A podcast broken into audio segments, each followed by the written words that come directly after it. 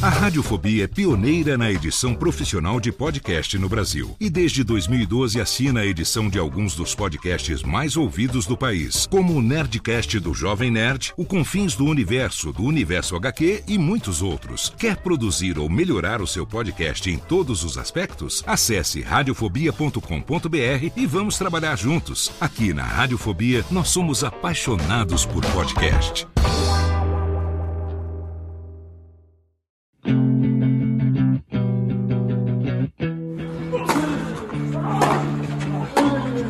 Começa agora o Backhand na Paralela, o podcast sobre tênis que vai além das quadras. Apresentação de Jeff Paiva e comentários de Ariane Ferreira. Ready?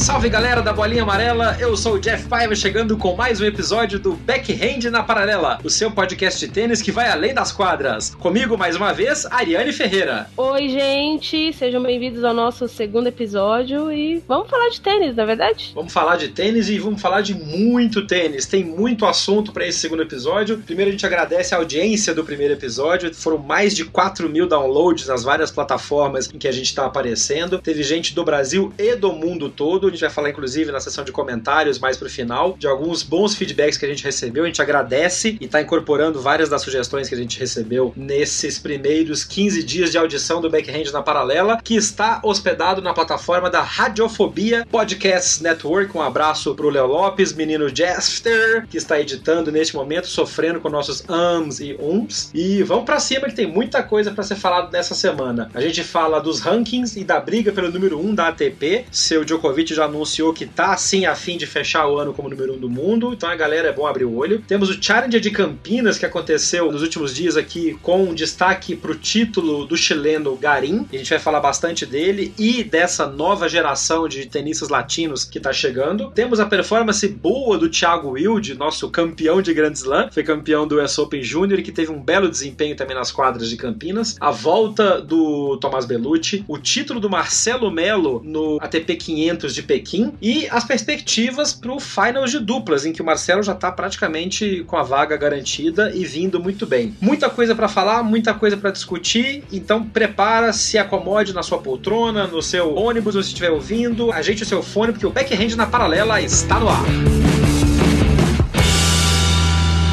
Olá, gente, eu sou Marcelo Melo, vocês estão ouvindo o podcast Backhand na Paralela.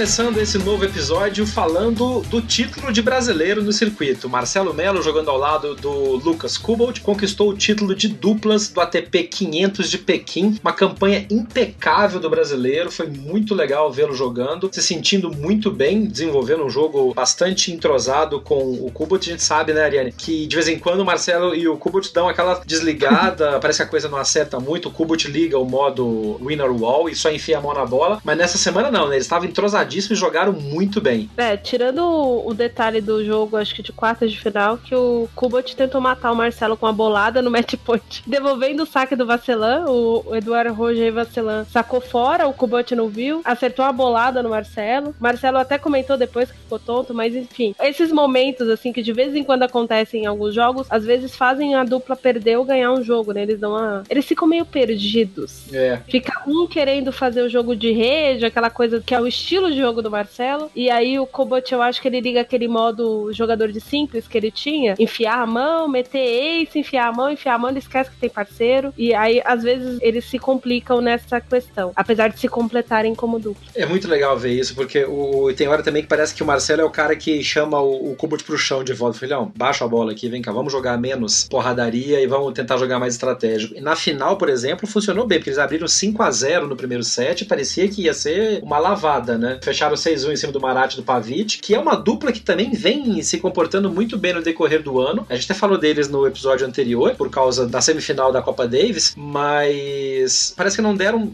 Não sei se chegaram cansados pra final, mas o primeiro set foi uma lavada. No segundo set, até que eles tentaram dar uma equilibrada, mas aí a evolução do jogo foi mais equilibrada, de confirmação de saque, até que o Marcelo e o Kubot quebraram para fazer 4 a 3 e fecharam em 6 a 4 Aí foi só fazer aquela dancinha linda que o Kubot faz né, quando ganha, né? É, mas no, no caso da, da dupla do croata e do austríaco, eles são campeões do Australian Open e eles estão tendo muitos resultados. Então chega essa época do ano, no caso deles, eles têm preparação física para duplista e tudo mais, você chega já cansado. E os dois jogaram duplas mistas nos Estados Unidos e avançaram bastante na chave também tudo mais. Então pode ser que a parte física já comece a estar pegando, tá pegando muita gente de simples, então obviamente vai pegar muita gente de duplas. Pode ser que no início do jogo eles tenham sentido isso. Não dá pra dizer que eles sentiram isso o jogo todo, porque deu uma apertada depois. É uma dupla entrosada, diferente do que é o Marcelo e o Kubo. É uma dupla dura, é uma dupla difícil de encarar mesmo. Mas enfim, foi uma final interessante, antes de tudo. E é um título interessante porque foi uma campanha com boas vitórias, né? Superar a dupla do Vacelan também foi difícil. Foi um jogo muito difícil. Eles salvaram quatro ou cinco match points. E era uma dupla muito, muito bem entrosada. Então. E assim, o Marcelo joga muito bem na China. Eu não sei o que acontece com o Marcelo. O Marcelo gosta de jogar na Ásia. Ele é muito querido lá, né? É. Os fãs tratam ele muito bem. Chove presente com tema de girafa. Quando ele jogou na IPTL, ele se divertia loucamente. Era um dos mais carismáticos lá. Realmente, ele se sente bem lá, é verdade. Essas coisas combinam, né? Do mesmo jeito que o Del Potro sempre vai ficar doente quando vai à China,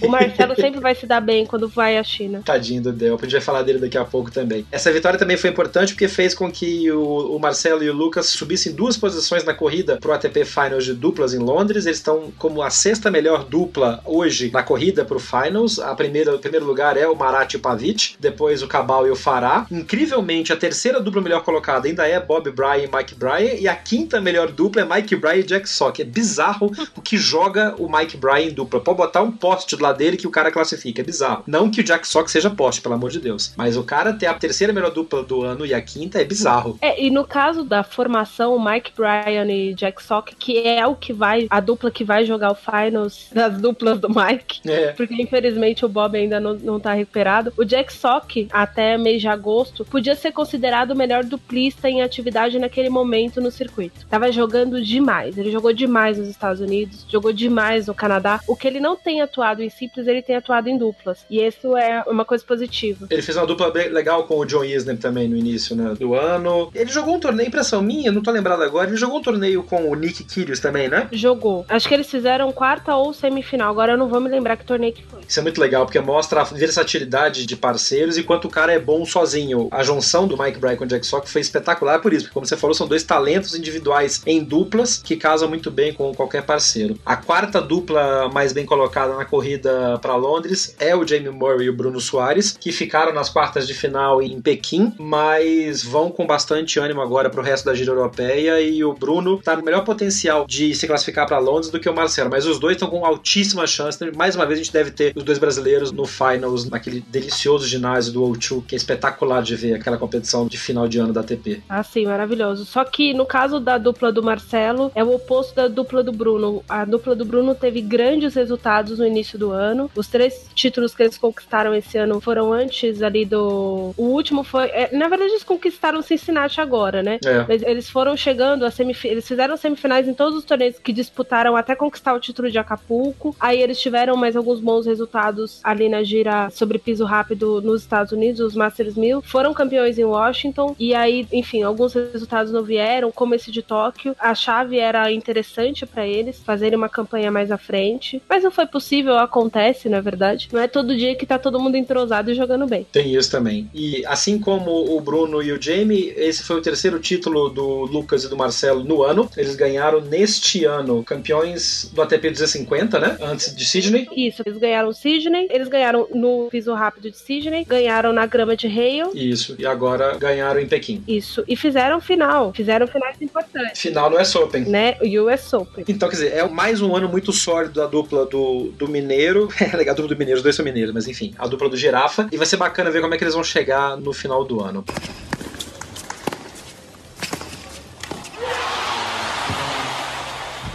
Falando ainda em rankings, temos briga prevista e já prometida pelo Novak Djokovic pelo ranking da ATP de simples, número 1 um do mundo. O Novak tá soltinho na chave, não tem nada para defender no resto do ano, tá vindo babando agora para Xangai, já falou que o objetivo dele é mesmo ir para cima para ganhar, para fechar o ano como número 1 um do mundo. O que seria um resultado para lá de espetacular, dado o histórico de contusões e a volta que ele fez, toda a reengenharia que o Djokovic fez no jogo dele, né, Nani? É, seria um feito enorme, até porque, tirando o fato da lesão, o Djokovic se perdeu um pouco no que ele estava esperando de objetivos no tênis e tudo mais. Muita gente faz essa, inclusive ele faz essa associação com o título finalmente conquistado em Roland Garros em 2016, mas é uma sucessão de coisas que acontecem e eu, acredito que o grande ponto chave assim para virada de briga pro Djokovic realmente achar que ele podia buscar alguma coisa foi quando ele entrou na segunda semana de Wimbledon. Até aquele momento eu acredito que nem ele estava crendo muito, ele perdeu o final de torneio na grama por Charity, se eu não me engano. Foi. É. Foi uma derrota que provavelmente ele sentiu bastante. Então, a virada de chegar nas oitavas ali em Wimbledon foi o negócio que fez ele começar a jogar realmente muito bem, realmente muito afinado. E vai provar que é o seguinte: um calendário bem feito. Se ele chegar ao número um, nada mais é que, óbvio, trabalho, tênis bem jogado, conquistas, mas conquistas num calendário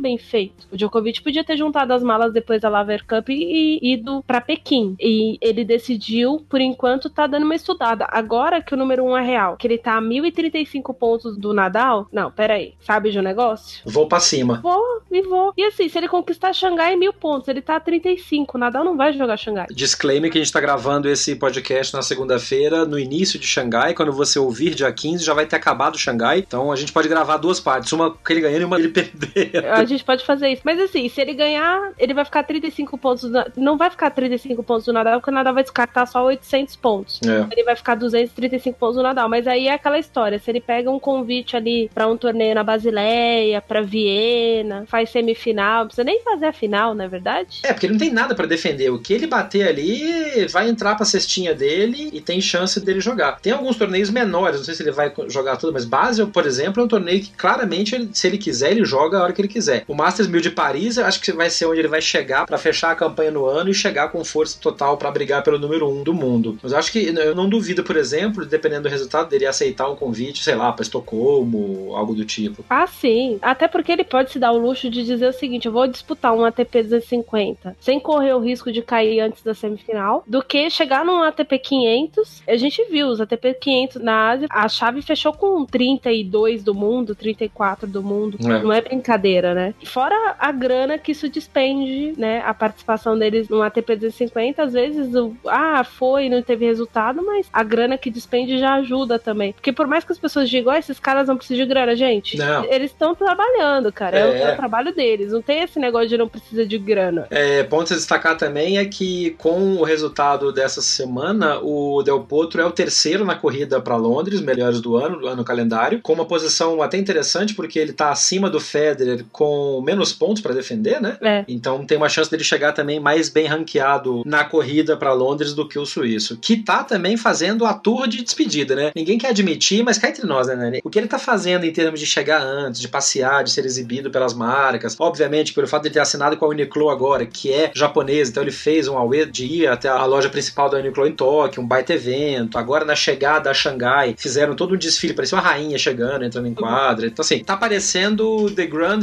Farewell Tour, é a turnê de despedida do suíço. Tomara que não seja ainda, mas a maneira como ele tá chegando para jogar me parece chegar muito menos focado e com cara de atleta do que mais com cara de popstar. Assim, até porque é o que ele é, né? É. Ah, eu tô gaguejando por um simples motivo. Eu confundi tudo, tá? O Djokovic tá a 1815 pontos do Nadal. Isso. Eu fiz a conta errada. O 1035 é na Race to London, tá, gente? É. Eu fiz a conta errada. Mas faz parte. Somos todos humanas. Exatamente.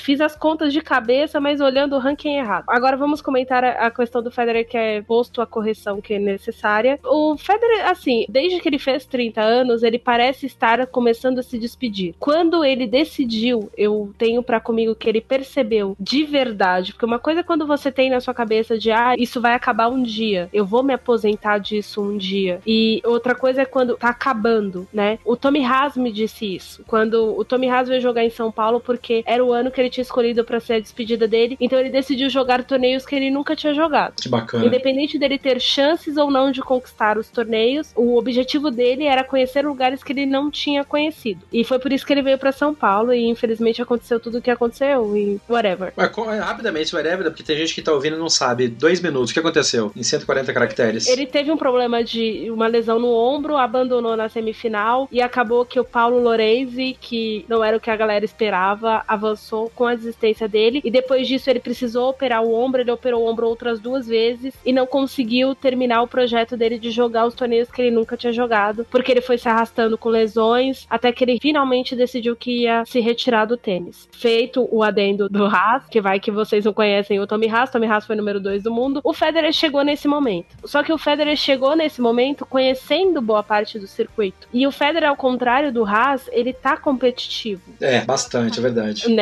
Vamos, convenhamos, o cara é vice-líder do ranking da ATP. Então ele faz um calendário de torneios que ele gosta, de torneios onde ele tem grandes possibilidades de conquistar títulos e de torneio onde o público dele tá. Porque os torneios que ele tá acostumado a jogar, as pessoas vão mesmo.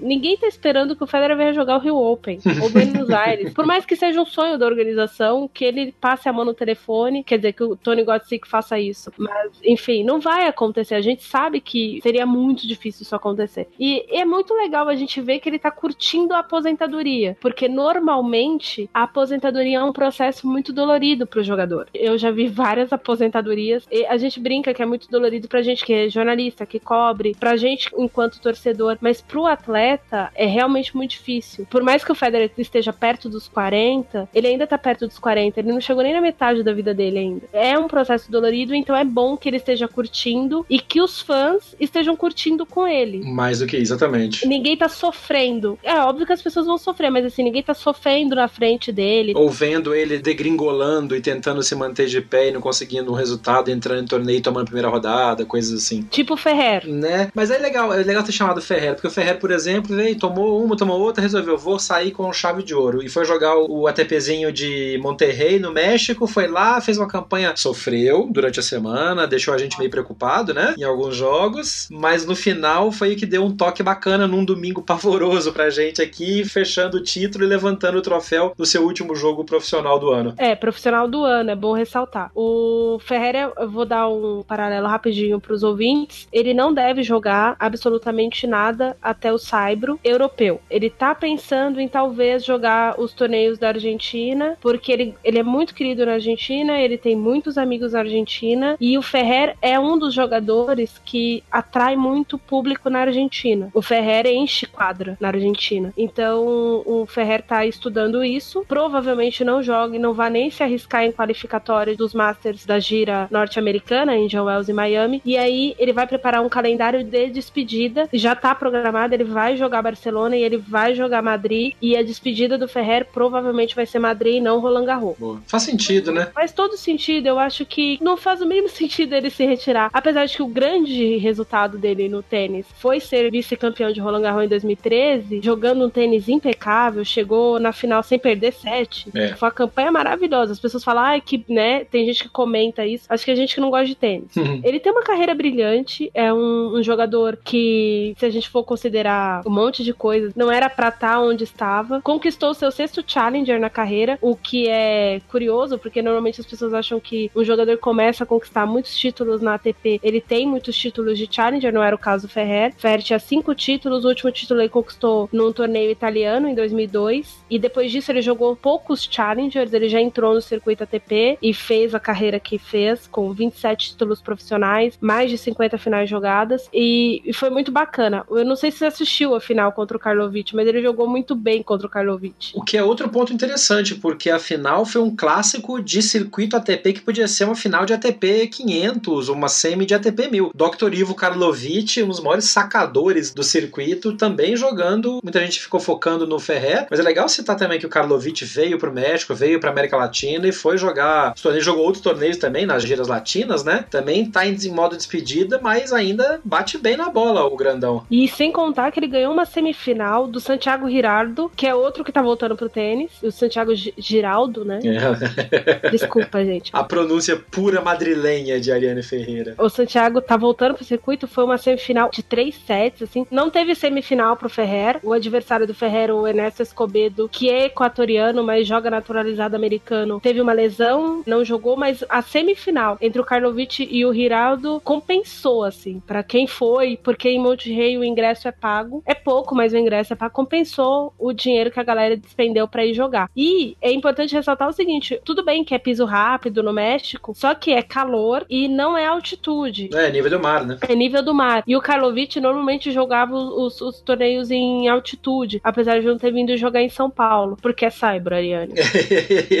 né? Enfim, mas assim, ele jogou torneios sul-americanos, foi campeão em Bogotá, porque era altitude, valorizava o jogo dele. Já em Monte Rei, não, foi pelo resultado mesmo. E eles jogaram super bem a semana. Foi bem legal ver Dr. Ivo com 39 anos e Davi Ferreira com 36. E ó, pra quem tá ouvindo a gente e não sabe, a Ariane já comentou no outro episódio, todos os torneios que acontecem no circuito Challenger da ATP, eles têm transmissão online no site da ATP. Então você pode ver todos os jogos de graça, sem assinatura, sem precisar depender de calendário de TV a cabo, de nada. É só acessar o site da ATP e na aba de Challengers, que quando tem torneio rolando, tem transmissão dos jogos online. Obviamente não são todas as quadras, todos os jogos, mas tem sempre bons jogos acontecendo em alguma parte do mundo. Vale a pena checar no site da ATP e na descrição do episódio eu vou colocar o link direitinho para você clicar e poder conferir o calendário onde que você pode assistir ou não esses jogos. Tem muito bom tênis rolando pelo mundo e bastante acessível. Sim, e tem uns torneios que são muito tradicionais. Monte Rei tem conseguido ser tradicional. A gente tem São Luís do Potosí, o segundo Challenger de Buenos Aires que acontece agora no final do ano, todo mês de novembro. O Challenger de Santiago que acontece também perto do fim da temporada. O Challenger de Montevidéu sempre tem uma chave boa com grandes jogos e o Challenger de Montevidéu sempre tem transmissão de todos os jogos. Só Pot na Polônia. Tem vários torneios são challengers muito antigos e que sempre tem chaves muito boas. Esse torneio de Monte Rei, por exemplo, o Tanasi Kokinax estava jogando, foi finalista de duplas, salvo engano. Eu não acompanhei a chave de duplas, mas porque gente não dá para acompanhar tudo. Mas salvo engano ele fez final.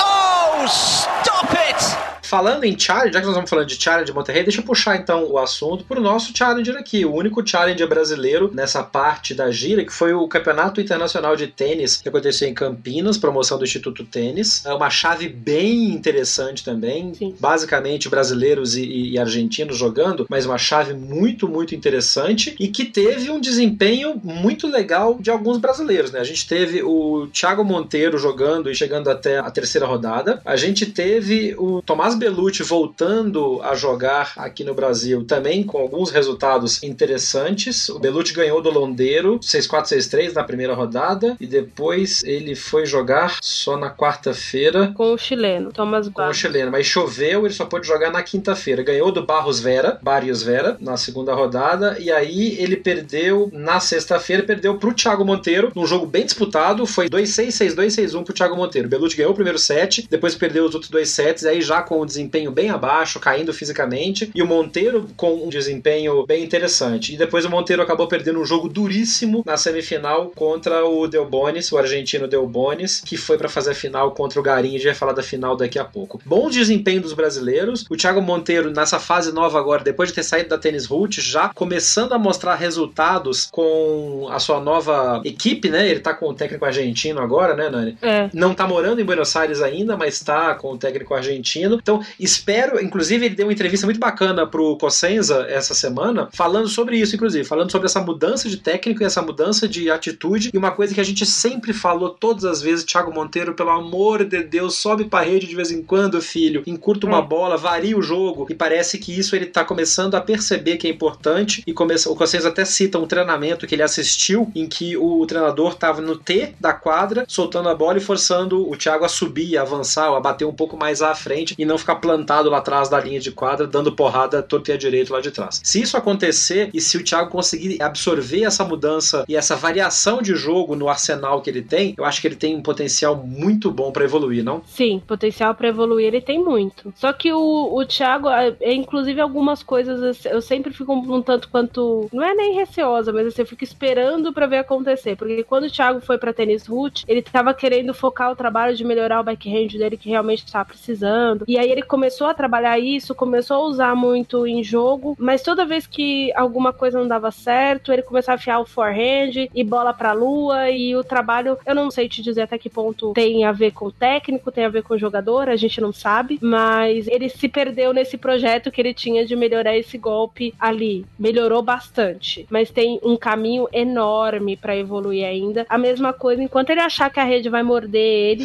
vai ficar difícil ele ganhar o jogo. É porque o Thiago, ele joga. Aliás, isso é uma tendência de jogadores brasileiros, de vários jogadores, não é só o Thiago. A galera tem medo da rede. Por que, que o Thiago Wilde, com 18 anos, tá tendo resultados? Se tem uma coisa que ele não tem receio, e talvez tenha a ver com a, a juventude dele, talvez, não sei, é que às vezes o Thiago entra em quadra. Às vezes entra sem precisar. O Thiago Wilde, no caso. É, é. Ele entra em quadra às vezes sem precisão. E até consegue definir o ponto ou tomar passada. Ele tomou muitas passadas no jogo em São Paulo, por exemplo, que ele perdeu a primeira rodada do Brasil Open, enfim, no início do ano. Mas voltando ao Thiago, ele tem muito espaço para evoluir. Monteiro. Uma coisa que ele precisa trabalhar muito é o saque dele. Eu ainda acho que pode render muito mais pela altura dele, pelo perfil físico que ele Pela força que ele tem. Ele, ele tem uma porrada no forehand e que não se transfere no saque. Sim, sem contar que o segundo serviço do Thiago precisa melhorar Nossa, muito. convite ao prazer, como diria o Romulo Mendonça. É, então, por favor. É realmente são coisas que ele precisa trabalhar. Tem muito espaço para evoluir e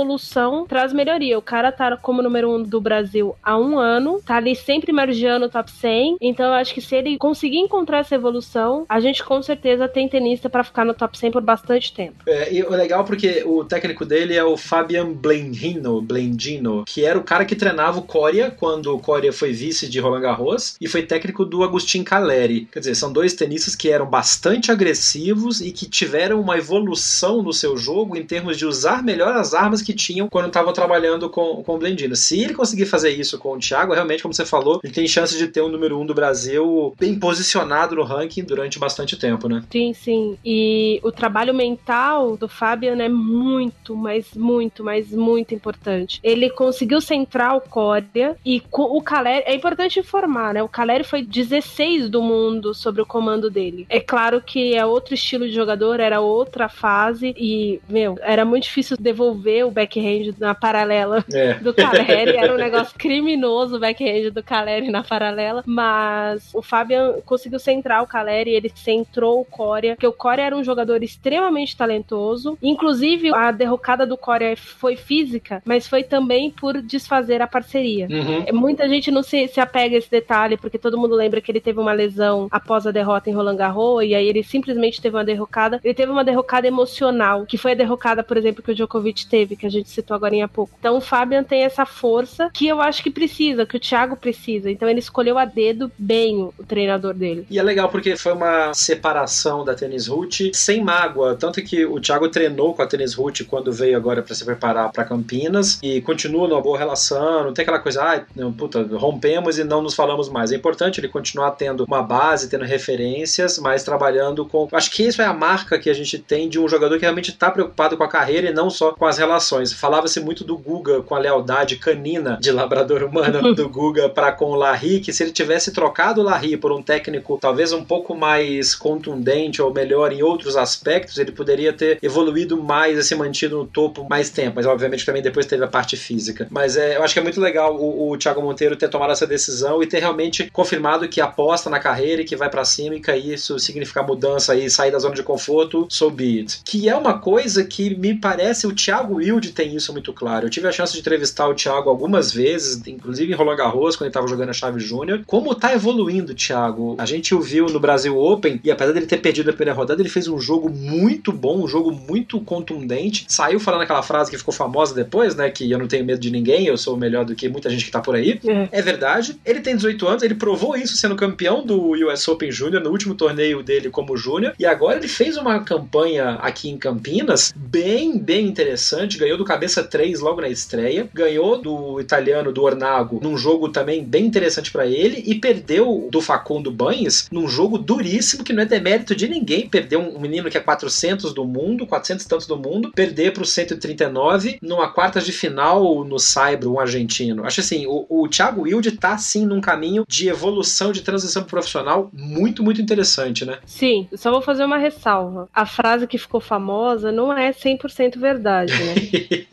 não vamos entrar nesse ponto. Ela é 30% Ai, verdade. Ariane, vamos lá, vai. V- Vamos abrir aspas pra quem tá ouvindo pra entender o fundo da parada, vai. Então, a frase específica dele foi: Eu não tenho medo de ninguém, até aí acho ótimo ele ter falado isso, é normal. Mas a frase que pegou, o ponto que pega é: Eu perdi hoje, mas eu sei que sou melhor que quase todo mundo que está nessa chave de torneio. E eu sou melhor que todo mundo, e simplesmente parou nisso e não, não completou nem nada. Porque uma pessoa pessoa de 18 anos pra falar um negócio desse é porque ele acredita nisso. É porque o moleque tem um culhão do tamanho de uma bola de basquete, não de tênis. Eu achei do caralho. Não, mas aí é que tá. Ou ele não assiste os adversários porque tá treinando muito, ou. Entendeu? Tipo, enfim, mas assim, ele tem 18 anos, gente. Também não vamos exigir uma linha de comprometimento, inclusive de fala e de pensamento, de um cara que a gente, sei lá, que a gente cobra do Thiago Monteiro. E outra, essa frase foi dita no vestiário após sair de jogo que ele quase ganhou. Então a adrenalina tava lá em cima. Sim, sim. Por isso que eu sou partidária do Juninho Pernambucano. Vamos mandar os caras tomarem banho primeiro para depois da entrevista. Mas a TP não pensa assim, né? Então, quem sou eu? Mas voltando, vamos voltar pro Thiago, pra parte do talento dele. É um menino extremamente talentoso, sim, de verdade. É um rapaz que conhece uma quadra de tênis. Eu aprendi com um treinador italiano, Piattini, que existem vários jogadores. Muitos têm talento natural, outros conhecem de tática, mas poucas pessoas conhecem uma quadra de tênis. E sabe o que, que é isso? Vamos fazer um comparativo para você que não tá muito habituado com tênis. Sabe aquela história do jogador veterano de futebol que sabe que não adianta ele correr pela lateral, ele pode cortar pelo meio de campo, que ele vai chegar a tempo lá na área para fazer o gol, sem correr o mesmo tanto, sem se desgastar e num tempo menor, que é a coisa que a experiência tem. É. Você conhece o gramado? Quem tem que correr a bola não é você. Exatamente. Isso o Thiago faz super bem. Ele bota a bola para correr por ele. Ele sofre menos que os jogadores brasileiros nesse sentido. E ele normalmente tá pronto para responder o golpe. Então isso é muito importante, independente dele ter 18 anos se ele tivesse 30, porque poucos jogadores têm isso. Então ele precisa, obviamente, tem um monte de coisas que ele pode evoluir, crescer. E aí a gente tem um grande futuro tenista brasileiro, mas isso ficou provado em Campinas. Esse Ornego, que é esse é Lorenzo Ornego, se eu não me engano, Ornago. Fabrício. Fabrício Ornago. Fabrício Ornago. O Lorenzo é outra coisa. Tem que falar com a entonação. Fabrício Ornago. É, e a Fabrizio mãozinha. Ornago. Vocês não estão vendo a mãozinha fazendo aqui, né? Eu- eu- Mãozinha de italiano. Você fez a mãozinha, eu fiz a mãozinha também. Juro por Deus que eu fiz a mãozinha, meu Deus. Enfim, voltando, a Fabrizio Nargo é um jogador duro. O, o Delien também, que é o cabeça 3, o boliviano, é um jogador complicadíssimo no cyber, porque todas as bolas ele devolve. Ele parece argentino jogando, é um inferno. Deve ser horrível jogar com esse cara. e o Banes, o Banes é exatamente uma mistura do que é o Ornago, agressivo, com bom saque, é meio perdido de vez em quando, né? Também a orientação dele é do Gaudio, né? Ele quer o quê? É. Ele é um jogador muito duro e eu acho que o ranking não condiz com o tênis que o Banhes joga. Talvez até por uma questão de calendário. Pra baixo ou pra cima? Pra mim, ele é um jogador top 80 tranquilamente. Tá. Né? Sempre achei isso, eu conheço o Banhes. Eu participei da festa de aniversário dele em 2013 por acidente. Ô, louco. É, opa, anotem essa história que ela volta num outro podcast. Essa eu já vou anotar É. pra perguntar depois. Vamos abrir um quadro Histórias da Nani. Enfim, os maluquices que a Ariane faz na vida.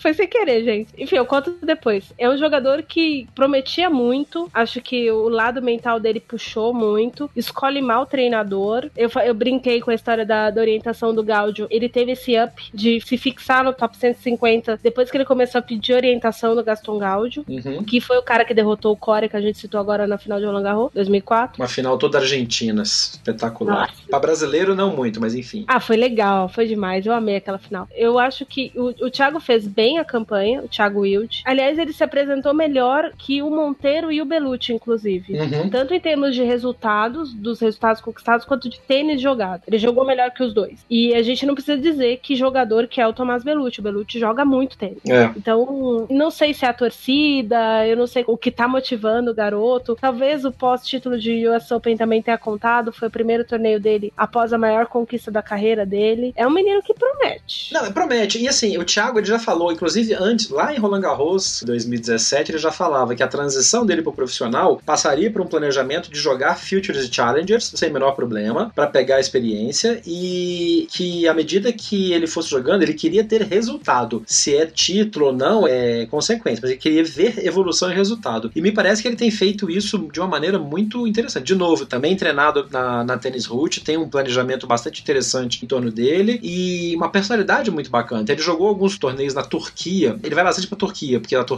tem um calendário de torneios bem, bem interessante, é perto da Europa, é um país bem polivalente para jogadores que estão começando a querer marcar bons pontos no, no ranking. E ele tá com um calendário agora, o Thiago Wild, tá com um calendário agora também bem agressivo de jogar vários challengers nessa gira latino-americana que acontece ainda até o final do ano. E ele vai para cima. Ele vai jogar Santo Domingo, vai jogar Lima, Guayaquil, Montevideo e Buenos Aires e ia jogar o Rio, mas tem o Challenge do Rio, infelizmente foi cancelado esse ano. Mas ele tem potencial aí, um, dois, três, quatro, cinco torneios nos quais ele vai entrar bem ranqueado, Sim. porque ele tá subindo, né? Ele, ele bateu 410 nessa semana. A tendência é que ele tenha bons desempenhos. E o melhor, eu acho, do Thiago Wilde é que ele tem a percepção de que o tenista joga até perder. Ele vai perder toda semana, porque ele não vai bater título toda semana. Então toda semana ele vai perder e vai aprender com o que ele tá pegando do jogo. Ao contrário de alguns outros jogadores que têm uma posição até dentro de quadra de abaixar a cabeça, de é, não deu, o cara foi melhor e tal. O Thiago não, ele vai para cima e fala: olha, puta, joguei bem. É, é legal para você que tá ouvindo a gente, siga o Thiago Wilde no Facebook. Ele sempre posta os comentários no final do jogo. É muito bacana ver até que ponto vai ele vai continuar fazendo isso. Ele sempre posta os comentários pós-jogo, como se estivesse conversando com a gente ali, sentado no banco do lado da quadra pós-jogo. Pô, hoje eu joguei bem, hoje eu me senti bem, comecei mal no primeiro set, mas reagi, fui bem mentalmente. É muito legal ver esse posicionamento dele enquanto jogador profissional e ao mesmo tempo pé no chão, de reconhecer o que está acontecendo,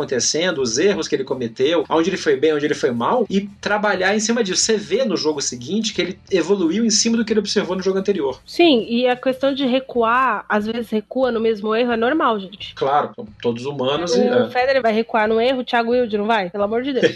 Mas essa condição dele chama a atenção diante dos garotos, mais ou menos, da Next Gen brasileira. Todos os outros não erram. Ou eles jogaram muito mal e eles não comentam o que eles erraram, ou eles jogaram super bem. E às vezes você ganha um jogo jogando mal. E o Thiago tem essa consciência. E aí é óbvio que ele não vai ficar destacando, ah, eu fiz tal coisa errada, tal coisa errada, tal coisa errada. Não, a gente jogou mais ou menos dentro da linha, mas eu fiz essa coisa boa. É isso aqui foi o ponto chave do jogo. Porque o jogo se decide nos pontos importantes. Não adianta você jogar bem o jogo inteiro e não conseguir definir um jogo. E ele tem essa consciência e isso é importante para a evolução dele enquanto ser humano e principalmente enquanto tenista. Bom, a gente tá falando de jovens tenistas, Next Generation, Next Generation, vai fazer um breve intervalo agora e na volta a Ariane vai comentar pra gente sobre os Next Gen latino-americanos e uma entrevista com o jornalista chileno Fábio Rios, que vai contar pra gente alguns dos detalhes de como essa nova geração tá surgindo no Chile e que inclusive deu um belo resultado em Campinas, porque o campeão do Challenge de Campinas foi exatamente o Christian Garim, jogador de 22 anos, que teve uma campanha praticamente impecável no Saibro do interior de São Paulo. A gente volta daqui a pouco. Este é o Backhand na Paralela.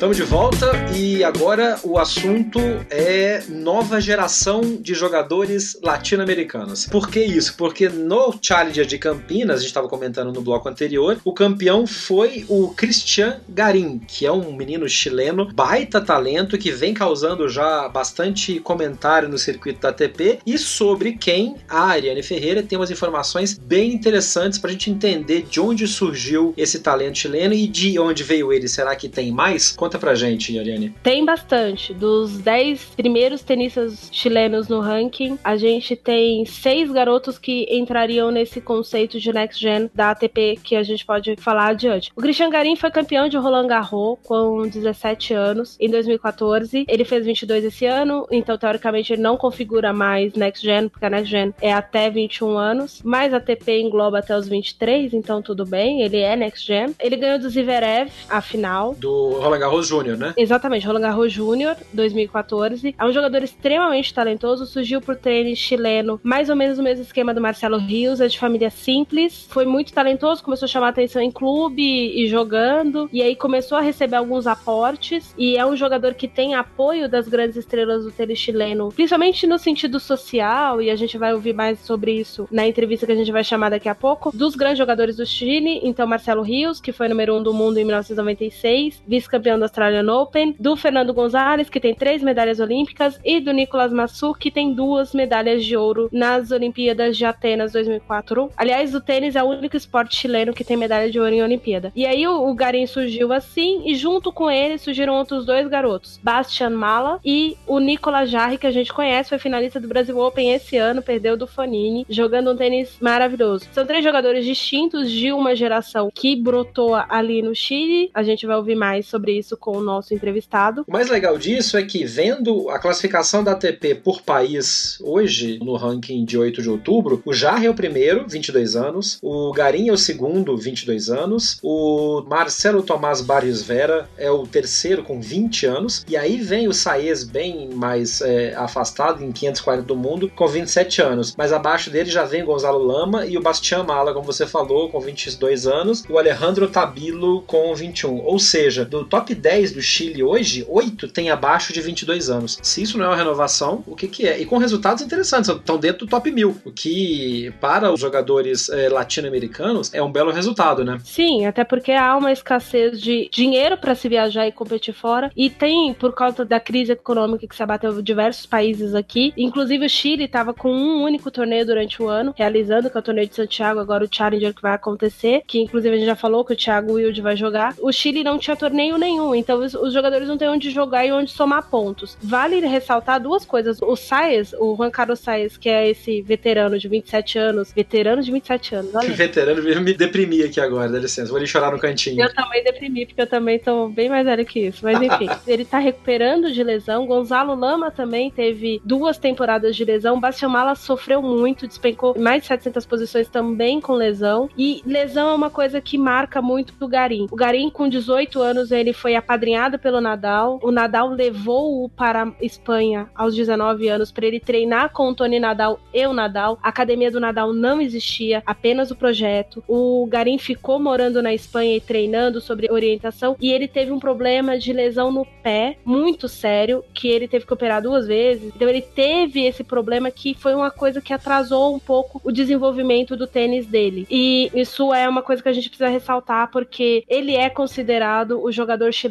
de mais talento desde Marcelo Rios. Nossa. É um jogador extremamente talentoso, puxou muito, pro, como o Nadal é o ídolo dele, ele tenta dar ao jogo dele essa característica do Nadal de brigar, de jogo de linha de base, mas não é o que o Garim era na essência dele. Foi inclusive por isso que ele bateu o Zverev na final lá em Roland Garros. É, ele agora em Campinas ele ganhou o jogo sem perder nenhum set. Ganhou o torneio sem perder um set que seja. É, e enfrentou na final o Del Bonis, né? Que é um, é um bom jogador. É um bom jogador, mais experiente, não sentiu pressão, não sentiu nada. Acho que é legal a gente então ter falado do Garim, porque aí agora a gente pode apresentar e introduzir os assuntos da nossa entrevista especial da edição dessa quinzena, que é com um dos jornalistas que melhor conhecem o, o esporte chileno, não só tênis, como também ele é colunista de golfe. Fala um pouco mais sobre o Fábio Rios, Ariane. Fábio Rios, ele trabalhou para a ATP muito tempo, na equipe de comunicação da ATP. Ele conhece bem o tênis mundial, literalmente, ele conhece bastante de tênis. Foi colunista do site da em espanhol durante muito tempo também, editor e tudo mais. Fundou um site que chama Tênis ao Limite, que é de conteúdo dedicado ao tênis chileno, basicamente. Obviamente eles falam de tênis num sentido mundial, mas o foco é o tênis chileno. E ele tem um programa de rádio na maior rádio esportiva do Chile, que ao contrário do Brasil, há muitas rádios esportivas no Chile, que é a Rádio Sport Chile. O programa dele vai ao ar uma vez por semana, tem duas horas de duração. Enfim, o Fábio é um cara que entende muito de esporte. E ele conhece o tênis chileno como poucas pessoas. E olha que eu conheço bastante gente que conhece. Porque o meu contato na imprensa chilena é de gente que trabalha principalmente pro esporte, né? Pro tênis e tudo mais. Ninguém conhece o tênis chileno. Aliás, o tênis sul-americano, é bom ressaltar, como o Fábio Rios. E a ideia de trazer o Fábio para conversar com a gente aqui no podcast é exatamente reforçando aquilo que a gente falou na, no episódio de estreia, que é a ideia é ir além das quadras e tentar trazer um pouco também de visão de bastidores, visão daquilo que não transparece na transmissão dos torneios semanais e na análise de ranking e de resultados puros. Obviamente, essa entrevista está em espanhol, apesar da dicção do Fábio ser bem boa, dá para entender praticamente quase tudo para quem fala um pouco de portunhol, mas para quem quiser também a gente vai colocar no link do programa um link para o texto completo dessa entrevista, que foi bem mais longo do que a gente vai mostrar aqui, claramente. A gente cortou alguns pedaços e vai trazer em outras edições também algumas partes da entrevista com o Fábio, no qual a gente conversa sobre bastidores de Federação Chilena e outros assuntos sobre o tênis que vão virar uma série de reportagens e de comentários nas próximas edições do Backhand na Paralela. Mas por enquanto a gente fica então com o bate-papo que a Ariane teve com o nosso convidado especial.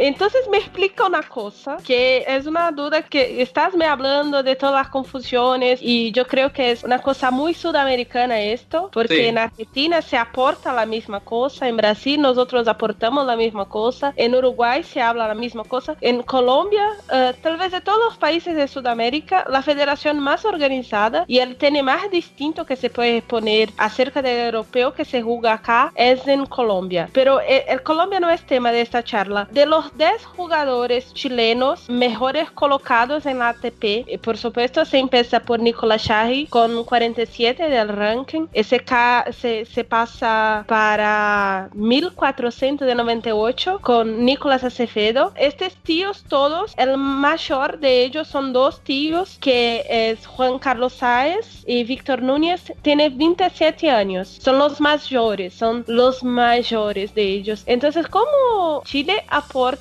una confusión administrativa donde hay deudas, pero hay tanta gente joven defendiendo los colores en el tenis profesional? Es una pregunta eh, buena, no sé si tengo una respuesta clara sobre eso, pero voy a intentarlo.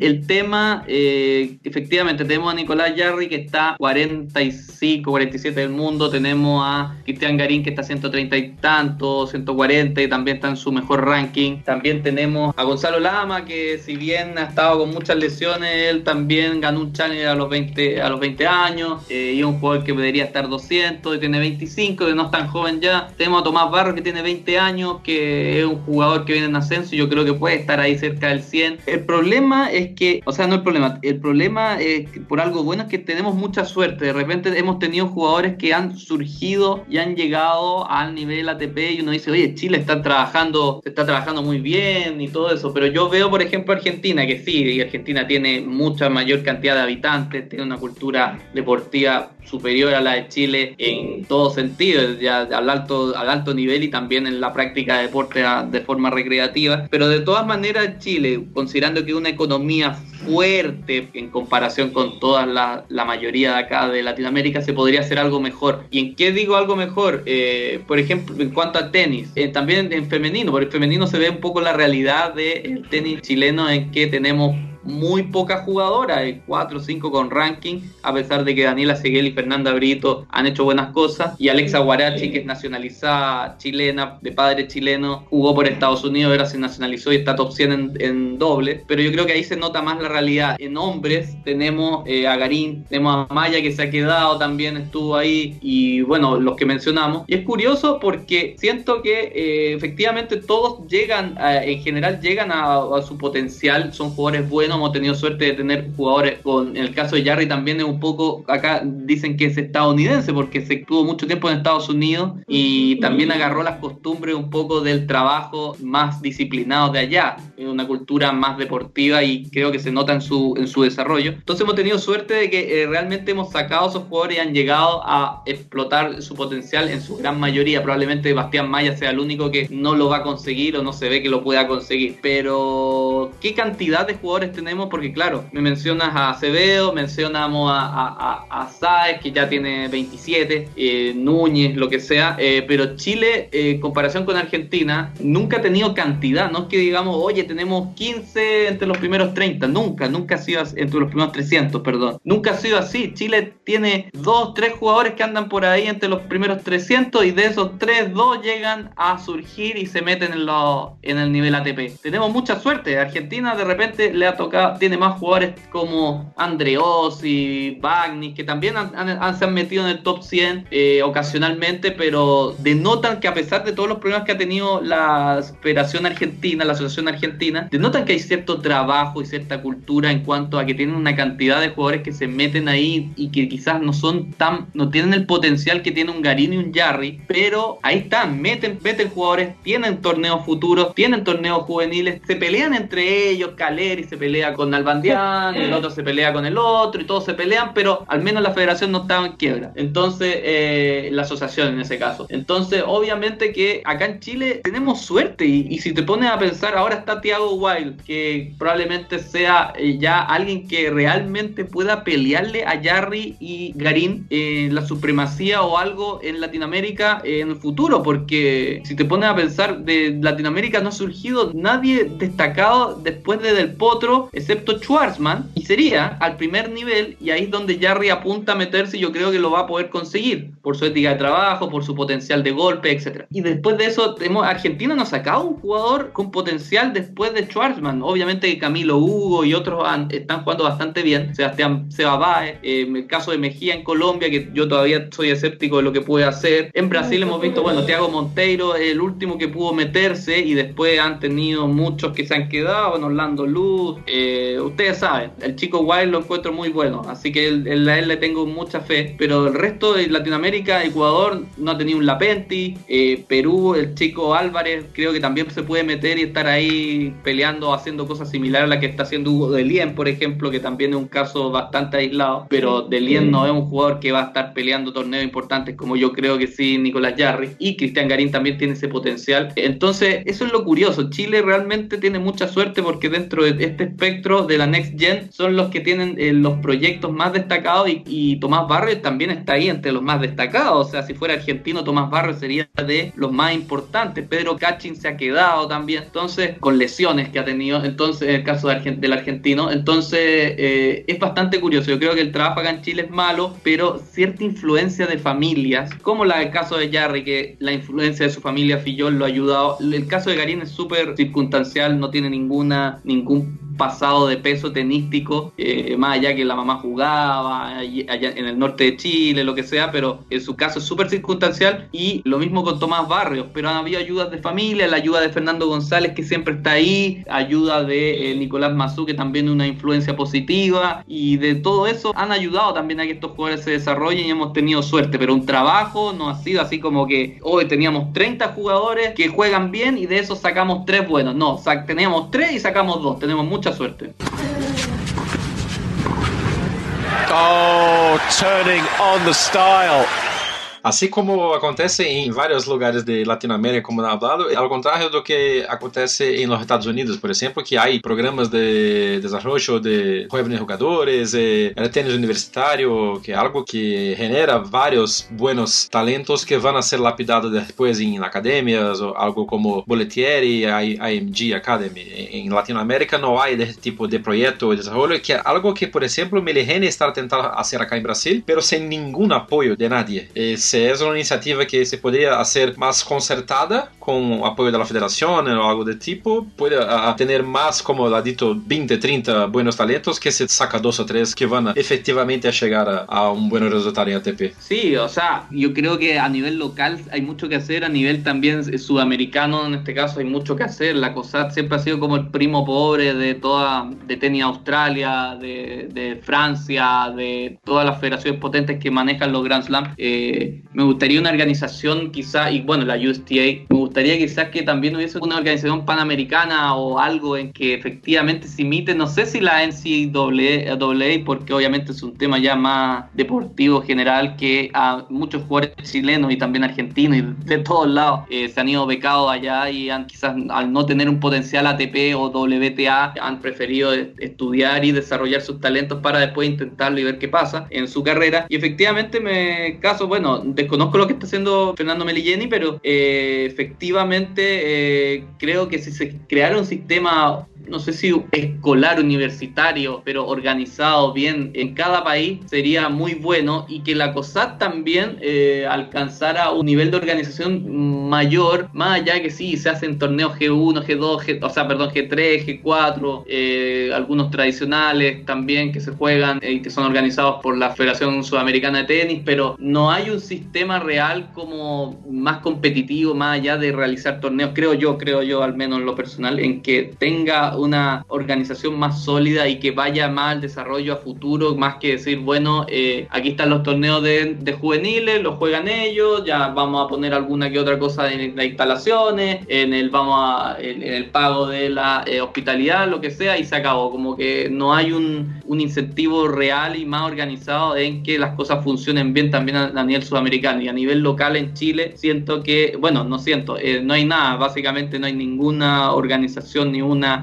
fechas o liga de clubes eh, constituida y obviamente que en el caso profesional ya para mayores de 18 años se juegan torneos locales en que juegan algunos jugadores con puntos ATP también, pero no por cifras inferiores, que es un sacrificio al final. Entonces en ese sentido no, no hay desarrollo a nivel local ni de juveniles y también ya a nivel adulto hay muchos jugadores que juegan por divertirse y tienen que dedicarse a entrenar o a estudiar porque no hay desarrollo de tenis, no hay futuro y por eso es que tenemos tan pocos jugadores en general, no solo en Chile, en Sudamérica hay pocos jugadores, ¿cierto? Quizás Argentina y en menor medida Brasil, el resto siempre son dos, tres jugadores que logran surgir y, y el resto se queda porque no hay trabajo, no hay planificación desde chico y después cuando pasan al profesionalismo tampoco hay un futuro, no hay una organización local, nada. Yo voy a dar dos números en portugués para que, que se quede claro. Cuando o Fábio fala de COSAT, que é, é como se fosse a Comembol do tênis. A COSAT investe anualmente cerca de 115 mil dólares no tênis, no circuito juvenil sub-18 entre 14 e 18 anos, em torneios realizados em todo o continente sul-americano. A Federação Espanhola aportou esse ano, 2018, em torneios sub-14 a sub-18, 230 mil euros. Eita. Ou seja, a Federação Espanhola, que não tem um Grand Slam, porque no, o Fábio cita, né, as federações que, que aportam Grand Slam, que recebem mais dinheiro da ITF exatamente por isso, que não tem esse tipo de ligação, cujo maior torneio do país não é realizado pela federação local, é um torneio de propriedade de uma empresa romena, a gente está falando do Masters e WTA local de Madrid, é de propriedade de uma empresa romena, só é realizado em Madrid porque é financeiramente melhor para a empresa, investe o dobro que a confederação de um continente inteiro. A gente está falando de 13 países. É muito complicado vivir nessa situação, ¿no, Fabio? Sí, sí, obviamente los números son brutales. O sea, de una sola federación, y como mencionas tú, que no tiene Grand Slam, porque la entrada de dinero de Grand Slam es millonaria, organice mucho más que toda una confederación sudamericana y podemos incluir también a, Centroamérica también. Sí. Eh, realmente es preocupante y por eso, claro, como mencionaba, más allá de alguna facilidad que se le puede dar a los jugadores, eh, muchas de también de estos, estos viajes son,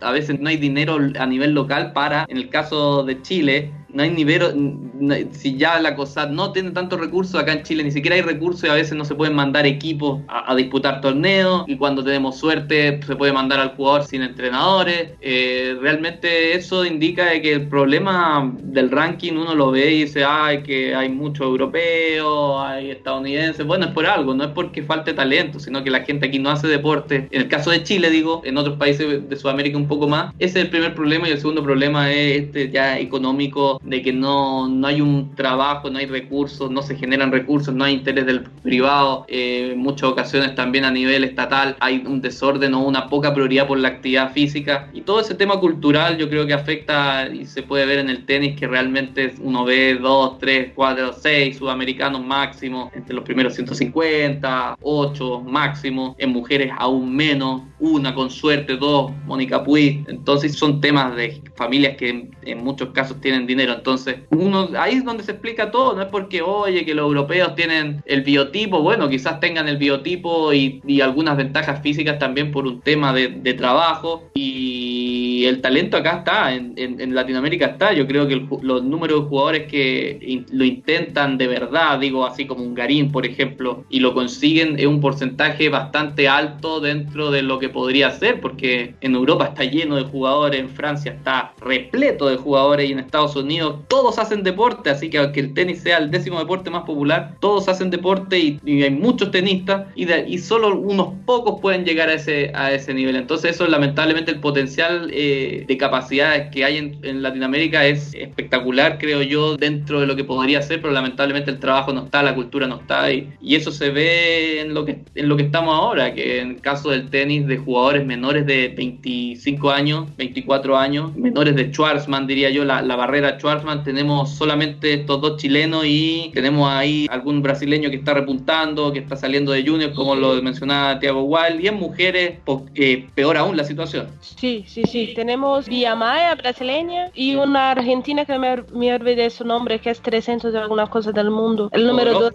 Creo que es Podoroska, no me acuerdo su nombre. Eh, yo me acuerdo de su cara, creo que es Podoroska. Estuvo lesionada, ha caído, cayó en el ha caído mucho, sí, sí, sí. Entre ese tema de la cosa de la Next Gen, que es muy importante para este episodio de nuestro podcast, la ATP se pone con los talentos que se pone todo el mundo abajo de 21 años. Me acuerdo que cuando Garín trabajaba con Martín Rodríguez, Martín Rodríguez me dije en São Paulo que el tema de, esta cosa de los talentos sudamericanos era mucho más distinto también por una cuestión cultural, porque la madurez personal se viene después de los 24 años y tal vez por eso ahora despunta Schwartzman y, y bueno, no sé si tiene razón. Hay una filosofía muy parecida con los entrenadores brasileños. Entonces, teniendo esto de punto de partida, que los ticos sudamericanos se van a madurar más tarde que los ticos europeos, que lo sea, no me importa dónde vienen los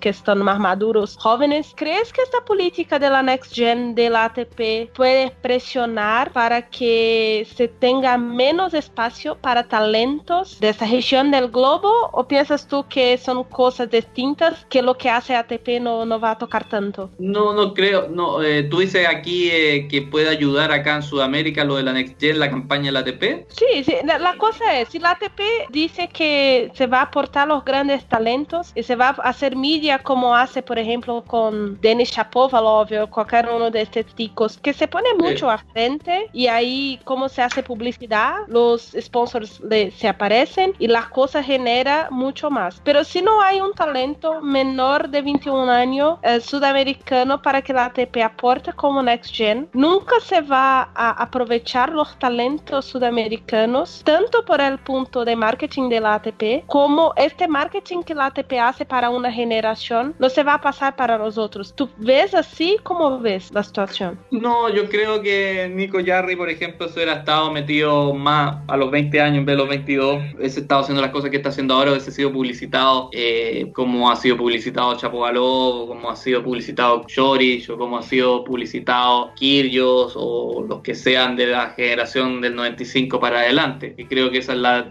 más o menos lo como se redondeó lo de los Next Gen, dejando un poco a Team como no Next Gen y el resto como Next Gen. Eh, creo que no, no, no, yo creo que si Jarry hubiese llegado a una final de Master 1000 como lo hizo Tsitsipas hace un tiempo, eh, pero lo hubiese hecho antes, eh, hubiese sido publicitado, o si lo hubiese hecho ahora, inclusive ahora Nicolás Jarry todavía no es tan conocido a nivel mundial porque si te pone, si uno se pone a pensar, ha tenido buenos resultados en torneo ATP, ha llegado a una final, ha hecho semifinales, un jugador que va a estar metido ahí, pero todavía no le ha tocado jugar con un Federer, no le ha tocado jugar en una cancha central con Nadal y haberle hecho partido, entonces todavía no estaba metido en una manera en que pueda ser como publicitado ya a la gente que ni siquiera sigue el tenis tan casual, que sigue el tenis más casualmente o lo sigue solamente para los Grand Slam. Entonces, en ese sentido, yo creo que simplemente no han tenido tanto material sudamericano para publicitar y no creo que lo afecte en ese sentido. Lo que sí siento a nivel ya más mundial es que los, estos Next Gen necesitan ganar eh, algún torneo importante porque ya van pasando los años y, todos dicen, bueno, tiene 20, joven, Federer ya se va y Nadal y esos van a retirarse y van a poder ganar ellos, pero hasta el momento la campaña corre el riesgo de ser contraproducente en el sentido de que han hablado tanto del Next Gen, del Next Gen aquí, el Next Gen acá y todavía no han habido títulos que apoyen un poco eso, más allá de los tres Master 1000 que ganó Sasha Zverev, que es lo único que tiene hasta el momento la Next Gen de importancia.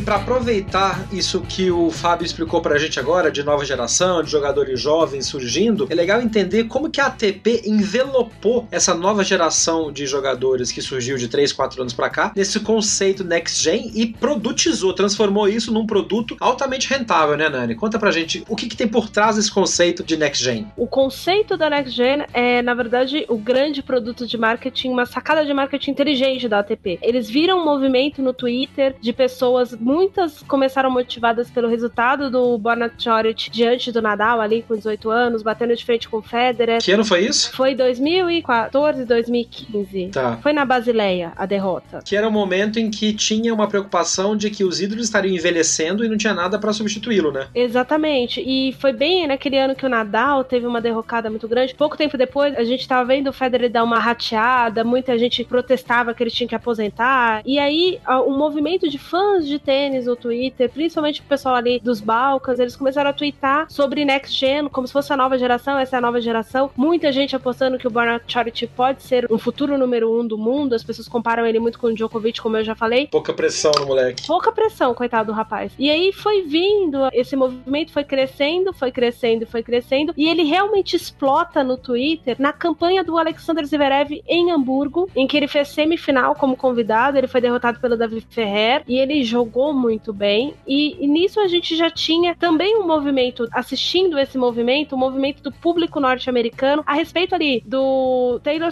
do Taylor Fritz. Eu ia falar Taylor Swift. Quase que saiu Taylor Swift. Né? Mas saiu. É, todo mundo Taylor. O Francis Tiafoe. Enfim, esses jogadores que começaram a ter resultados expressivos em challengers norte-americanos, sendo muito jovens e sendo do país. Como a gente comentou no episódio anterior, o americano é muito ligado a resultado e muito ligado no esporte. E aí a ATP falou: quer saber de um negócio? Esse negócio é nosso a partir de agora. Vamos botar no colo. E eles começaram, a própria ATP começou ali, o twitteiro da ATP começou a usar o Next Gen, até que criou-se o produto Next Gen de uma necessidade comercial que a ATP tinha. Primeiro, de criar uma geração para poder conter os fãs de Federer e Nadal que chegaram no tênis por causa desses dois jogadores e que há estudos da própria ATP dizendo que eles vão embora quando Federer e Nadal forem embora. E vão, não tem jeito, é da natureza. É, então, isso vai acontecer, é normal. Mas a ATP tá muito preocupada porque a ATP tem um planejamento de crescimento. Vou dar um dado. Em 2015, eu fiz uma reportagem sobre isso, que o plano da ATP até 2020 é crescer de 2015 para 2020 em termos de público, faturamento, venda de direitos e tudo mais, 23%. Baita plano agressivo. E é um plano muito agressivo, porque nem o futebol tem um plano desse. A FIFA espera crescer para entre a Copa da Rússia e a Copa do Catar 6%. E a gente tá falando do esporte mais popular do mundo. Então, fazendo essa observação, a ATP identificou que, primeiro, precisava criar uma geração de jogadores. Por quê? Porque a geração que veio entre Nadal e essa geração, a geração do Tim, do Puir, que são mais jovens, mas do Marin Cilic, Dimitrov, Kenny Shikori, Dimitrov, Milos Raonic, enfim, esse povo empacou. Eles ficaram ali em volta do Federer, Nadal, Djokovic e o Murray e não deu para ir para frente, né? Eles não foram para frente. É, tem um ponto aí que até a gente falava bastante na primeira série do podcast do Backhand Paralela, quando tinha participação do Vinícius Araújo e do Edu Ancins e do Guilherme Souza, que essa geração, a gente chama de geração perdida, porque eles não conseguiam chegar em finais de Masters 1000 e de Grand Slam, porque estavam sempre batendo no teto e perdiam na semifinal, nas quartas de final, pro Federer, pro Nadal, pro Djokovic e pro Murray e pro Vavrinka. Então esse top 5 acabou sendo prejudicial para uma geração que ficou limitada no seu potencial. E a hora que eles conseguiram começar a evoluir um pouco mais, começaram a bater de frente com a Next Gen que tava chegando nos cangotes deles. Os caras meio que foram a geração perdida. É literalmente perdida. Até acho que aí a gente, pra posteridade, a gente vai discutir se foi acomodação ou se os outros cinco eram realmente assim tão acima como a gente acha no dia de hoje.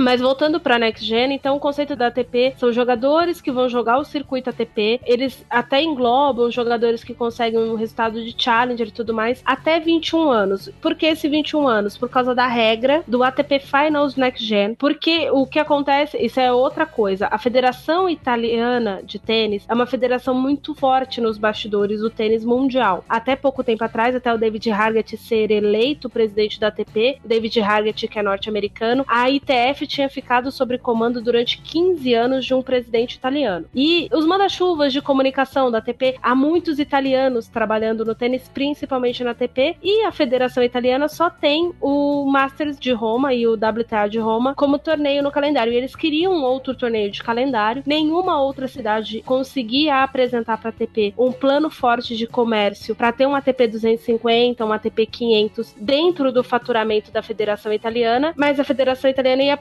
então o mecanismo, inclusive a Federação Italiana pleiteava receber o ATP Finals, que está em Londres, e por uma questão de mercado, a Itália a gente sabe que ainda está tentando se recuperar de uma crise econômica, não teria como tirar financeiramente o torneio da Inglaterra, a ATP deu uma afagada. É, que até é uma discussão que já começa a surgir, porque o Finals ficou durante muito tempo no lugar só, depois foi para Londres, já tem bastante tempo que tem tá Londres, e começa a haver um zoom, zoom, zoom aí de mercado de que estaria na hora de, de mudar de sede de novo, mas tem outros lugares com muito mais dinheiro e com mais estrutura do que a Itália para receber isso, né? Principalmente os países árabes. E os países asiáticos. A China entra forte para essa briga de novo, é. para receber outra novamente, na verdade, porque já recebeu em Xangai antes de Masters lá. Então a ATP criou esse conceito, o conceito sub-21 é exatamente por conta da classificação pro ATP Finals. Jogadores que têm abaixo de 21 anos que vão conseguindo resultados de Challenger, por exemplo, um garoto que conseguir 5 ou 6 títulos de Challenger no ano, ele provavelmente vai somar mais pontos na corrida da Next Gen que alguém que tá jogando o circuito ATP, que não vai ter, sei lá, duas ou três semifinais nas costas. Então é uma oportunidade para se estampar, ter novas caras e gente para que a ATP venda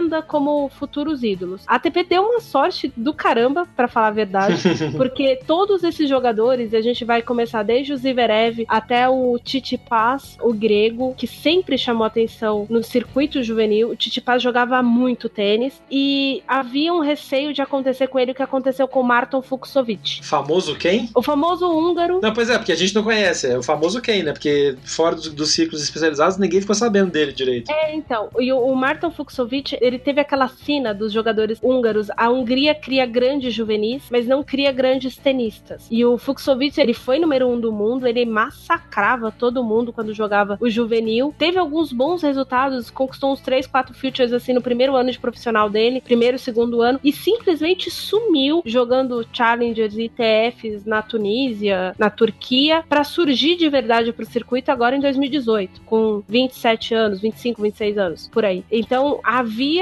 há ainda na Grécia um receio de acontecer isso com o Titi Paz. Mas o rapaz aí tá aí, né? 17 do mundo, salvo engano. Inclusive, teve uma vitória, de novo, a gente tá gravando esse programa na segunda-feira, primeiro dia de jogos de Xangai. Ele ganhou do Monfils de maneira espetacular. Um jogo muito, muito plástico, com golpes interessantíssimos dos dois lados. Sim, e aliás, o Titi Paz é um jogador extremamente plástico. E aí a ATP deu sorte, talvez, nesse conceito, e o Fábio fala bem isso durante a entrevista, que a gente não sabe até que ponto é sorte, até que ponto é um tiro no pé, porque são jogadores extremamente talentosos, mas são jogadores plásticos. Porque o que acontece com essa geração de fãs de Nadal e Fé é que as pessoas gostam do Monfils, as pessoas gostam do, do Fonini, as pessoas gostam do Benoit Paire, as pessoas gostam de jogadores habilidosos, só que elas não esperam dele resultados. É golfinho, é só faz uma graça e desce de novo. Exatamente, é o Justin Brown, né? Justin Brown, eu tava tentando lembrar o nome dele, exatamente. Todo mundo ama assistir o Justin Brown jogando, ninguém lembra de ter visto o Justin Brown numa semifinal de ATP. E é uma pessoa maravilhosa, é um cara maravilhoso. Tem esses jogadores que tem essa mística de quem joga bonito, não tem resultado, e a ATP tá tendo resultado com o, principalmente com o Chapovalov, com o Chung, que é extremamente habilidoso também. Meu Deus, que munheca. E o Zverev, né? Aliás, Titi Paz,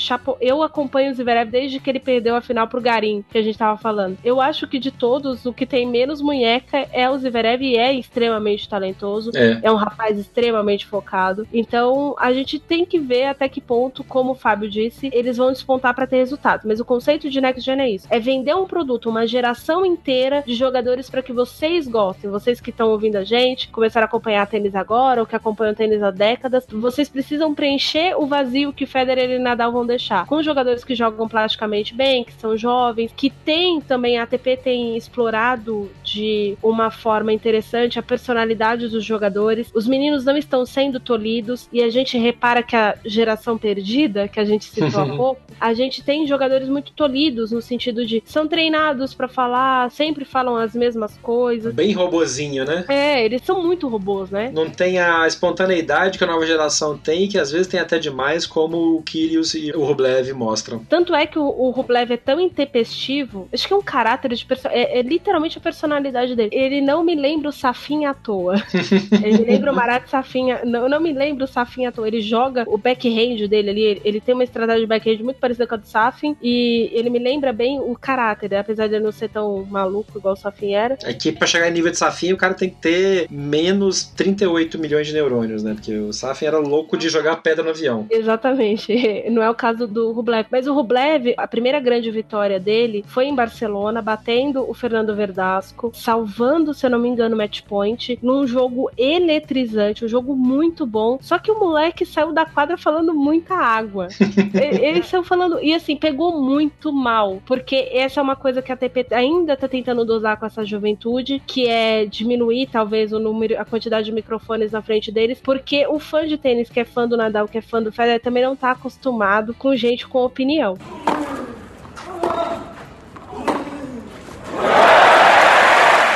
Mas aí entra um ponto que acho que é importante citar e que a gente passa em vários mercados da vida. Eu sou publicitário, tenho a minha atuação profissional no mercado publicitário digital, de internet, e eu vejo muito, principalmente, cliente e os, os cabeças que mandam nas agências brigando ainda com a maneira com que os millennials fazem comunicação e querem usar canais e usar redes sociais. Na política, agora a gente viu também uma campanha muito mais forte em redes sociais, completamente dissociada dos resultados que a pesquisa tradicional trazia dos institutos? Até que ponto os caras de ATP e WTA, a gente vai falar daqui a pouco também de nova geração brasileira da WTA, até que ponto esses caras vão conseguir controlar? Ok, diminuir o número de microfones em volta do moleque, quando o Kyrgios sai de quadra, pega o Twitter e começa a conversar com o jornalista, com o perfil oficial do torneio e com o fã que comentou sobre a grunhida que ele deu no ponto 345 que ele lembra claramente. É complicado isso. É meio tentar controlar um tornado, né? Sim, e e, na verdade, eu, como uma pessoa que já trabalhou com assessoria de imprensa, cuidando de imagem das pessoas, inclusive de atleta, eu acho que há certas coisas que você precisa pedir bom senso, né? Desculpa, eu tô imaginando alguém pedindo bom senso pro Kyrgios. Vai, continua. Mas aí que tá. A grande questão é o seguinte: não é chegar pro Kyrgios e falar, meu amigo, tenha bom senso, não bata a boca com o colunista do New York Times. Não é isso. É dizer pra ele assim: toda vez que você pensar em fazer alguma coisa, você realmente precisa fazer aquilo? Se você precisa, isso faz parte do que você é. Então, assuma quem você é. Boa. Nesse ponto, sim, porque o que, que parece que os caras tentam cercear e ao mesmo tempo usar o lado bom da personalidade explosiva, da maluquice e não querer o lado ruim. Cada escolha é uma renúncia, não dá pra você trazer só metade de uma bicicleta. É, exatamente. E você cita o Kyrgios, que já saiu do, do Conselho de Next Jam, que já tem mais de 22 anos, mas me lembra uma frase do Robredo no jogo que o Robredo virou dele no US Open, porque ele achou que tava ganho o jogo. Uhum. O Robredo saiu de quadra e foram perguntar para ele se ele tinha gostado do comportamento do KJ. Ele, obviamente, cita a juventude do, do rapaz. E detalhe, estamos falando do Robredo. É. Quem lembra do o Robredo top 5, lembra que ele era bem maluco também. Ele disse o seguinte: ele tem que entender o que é um jogo de tênis, que ele não ganha enquanto o último ponto não for jogado. Ele precisa aprender isso, não vou ser eu que vou ensinar isso para ele. Mas a gente precisa aprender a entender quem é esse rapaz. Porque Boa. eu sou uma pessoa e ele é outra pessoa. Eu achei a atitude dele desrespeitosa. Eu jamais cometeria isso com qualquer adversário, mesmo que eu não goste. Mas nós sabemos que o Robredo cantou uma bola fora que o Merigene jura que foi bola dele. então. E o Kyrgios sempre pode contar com o Laiane descendo da cadeira pra dar conselho pra fazer- ele. Pra dar conselho pra ele. Mas é, a grande questão é o seguinte: tentaram frear, por exemplo, o Tomit. O que aconteceu? O Tomit é podado, podado pela Federação Australiana, pela ATP. É muito difícil conseguir uma entrevista com o Tomit via ATP, por exemplo. Mas quando senta ali, o assessor de imprensa da ATP pode fazer até mímica, pular na frente do jornalista, que ele vai continuar falando o que tá falando. É. Por quê? Porque gente com esse tipo de personalidade, quando alguém tá dizendo se você não devia fazer isso, a pessoa se sente desafiada. Quando você tem menos de 21 anos, aí é que você vai se sentir desafiado mesmo. E o Tomit é louco de carteirinha com atestado em três cartórios, né? Sim. O que ele fez do Big Brother na Austrália é bizarro, né? Uhum. Mas também o pai dele quase matou o sparring dele na porrada. Ai, meu Deus, não tem normal mesmo em atleta de alto desempenho. Eu acho que só o Federer, porque o Federer é anormal pro outro lado, né? É anormal de controle. É, mas o Federer já foi anormal. Já, para quem não sabe, não conhece, tem umas histórias sensacionais. Eu vou tentar achar o link para colocar, mas tem vídeo do Federer esmagando raquete. O Federer usava um cabelo louro, descolorido. Puta, e foi antes da, das plásticas dele, porque ninguém evoluiu daquele jeito sem ter feito alguma coisa, né? O Federer era, era o cão chupa, parecia o russo, novinho. Ele continua feio, gente. Não, o Federer agora tem aquela, aquele ar de diretor de multinacional, aquele rostinho perfeito, deram arrumado o nariz. O queixo dele quase encontrava com o nariz, parecia o russo. O dentista dele fez um milagre arrumando aquela mandíbula. Os mileniais estão escutando a gente não sabe nem quem é o russo. Quer dizer, os mileniais sim, porque a gente assistiu a Xuxa. É, né? não, os, a, a molecada nova não. A gente coloca uma foto do russo na matéria. Ou não também, senão vai assustar geral. Não, não, vai assustar todo mundo. Mas então é isso. Next Gen é a tentativa da ATP de embalar a nova geração e vender como um produto para os milênios. Eu, particularmente, gosto do que eles fazem com o Next Gen Finals, que é o torneio que acontece em Milão, como a Nani estava explicando. O torneio acabou premiando a Federação Italiana com um novo evento grande e que traz regras novas e inovações em regras que tentam rejuvenescer o jogo do tênis, não só os jogadores de tênis, né? Sim, tem alguns conceitos daquele torneio que são muito errados. são muito errados. Vou citar só um, assim. A festa de sorteio da chave contava com modelo. Ai, que coisa horrível. Não, não, não. Não, vou só, vou só ah, Eu sei, é porque eu tô... o não, não, não é vergonha ali lembrando da história. Ah, tá. A falta de tom de percepção dos organizadores. Nossa, total. Eu até comentei na época, isso não foi falta de percepção. Se tem uma coisa que não é, a ATP deve ter alguém para analisar e pensar, isso vai dar merda ou não vai dar merda. Não tem, não tem. É o Tiff vai dar merda officer. Eu sempre falo isso nos meus posts no Facebook, várias coisas. Falta alguém para falar, ó, vai dar merda. E nego, não, vamos assim mesmo. É, mas se você que tá ouvindo a gente não estava se acompanhando a Next Gen Final ano passado, em novembro, o sorteio tinha as modelos e as modelos cada uma tinha um número e os atletas escolhiam a modelo com a qual ia entrar para descobrir em que grupo que tava. Mano, só de falar isso aqui já é ridículo. Imagina fazendo lá, num ano em que o Me Too tava rolando, toda a parte de empoderamento feminino, de não objetificar a mulher, e os caras vão escolher uma menina mais bonita ou mais, ou mais X para ser o número que ele quer, e aí ele ia descobrir que grupo ele ia jogar. Pelo amor de Deus. Para mim, a melhor posição é a do Rublev, que decide não escolher. Ele fica com a que sobra. O menino tá tão constrangido que ele tá da cor do cabelo dele. Ele tem o cabelo alaranjado. Ai, meu Deus. Ele e o Chung são os dois que estão mais constrangidos. Coitado do Chung, toda aquela formação, aquela criação coreana estrita. Nossa. E o cara vendo um show de horror daquele, que ele parecia ter sido desenhado pelo Berlusconi, cara. Foi uma festa bunga-bunga. Foi, foi muito horrível aquilo. Oh,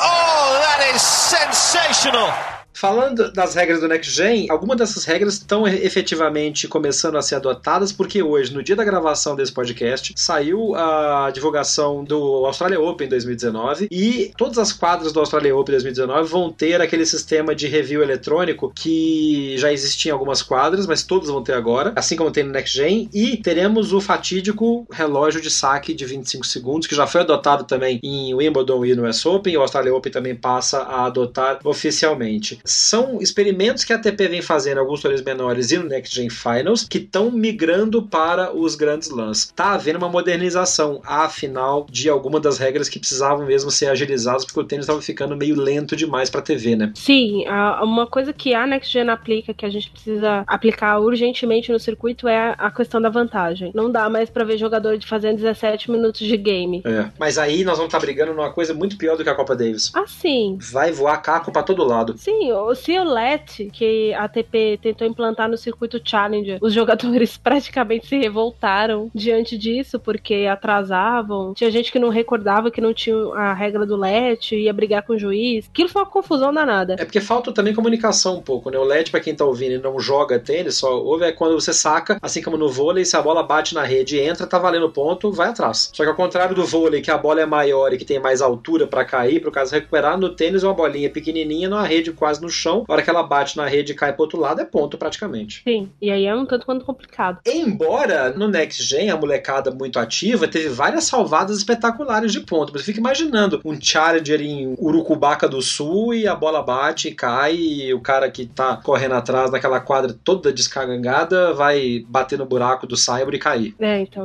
tem vários riscos que o circuito vai correr. Mas a questão de implantar novas regras na Next Gen parte de um princípio interessante que foi o princípio aplicado no vôlei, né? Eles começaram a botar os juvenis disputando aquelas regras que iam mudar, porque o, o vôlei mudou completamente nos anos 90. Foi uma série de regras de uma única vez, mas a FIV ela implantou no circuito juvenil e a partir do momento que os jovens que estavam ali prontos para se profissionalizar estavam habituados com aquela regra, eles botaram o profissional. Porque daí também tem a questão da, da renovação, tanto é que algumas seleções, por exemplo, a italiana, a masculina, ela teve uma renovação brutal no meio da, da década de 90, exatamente por conta da, da falta de adaptação dos veteranos. E aí é uma coisa que talvez seja a ideia da ATP. A gente bota os moleques jogando desse jeito, os moleques estão gostando, a gente pica a mula ali pro circuito. É óbvio que para mudar a regra da estrutura do tênis é preciso votação da ITF, não é a ATP que determina. É, vamos ver o que vem agora para os próximos torneios, mas é fato de que algumas regras precisam evoluir e esse ponto de usar os juvenis, usar os novos, os jogadores que estão chegando agora como cobaia, das regras faz sentido, mas no vôlei usou-se em competições juvenis. O tênis não tem isso. O tênis, o juvenil, o equivalente disso seria ou usar no circuito, no, nas regras de juvenil mesmo da ITF, ou usar em torneios mais capilarizados como os Challengers, e aí a coisa começa a complicar um pouco. Sim, a gente falou de Race to London, das duplas e de simples. Vou só passar os oito jogadores que estão correndo para poder jogar o Next Gen de Milão, que é o ATP Finals Next Gen. Zverev, obviamente, está liderando. Ele ainda pode? Ele é elegível ainda para jogar? Ele é elegível porque ele não tem, ele tem 20 anos, ele não tem 21. Tá, mas ele vai escolher se joga ou se joga o Finals, né? Exatamente. O que, o que aconteceu ano passado foi que o Zverev se classificou para os dois, mas seria uma covardia até física. No fim da temporada, o garoto jogar dois torneios desses. E ele optou por baixar do torneio de Milão para jogar o ATP Finals. Essa é uma regra. Classificou para Milão, você só pode desistir por lesão, óbvio, Uhum. né? Não tem como jogar lesionado. Ou se você estiver classificado para Londres. Boa. Isso é legal. O segundo é o Titi Paz, o terceiro na corrida é o Denis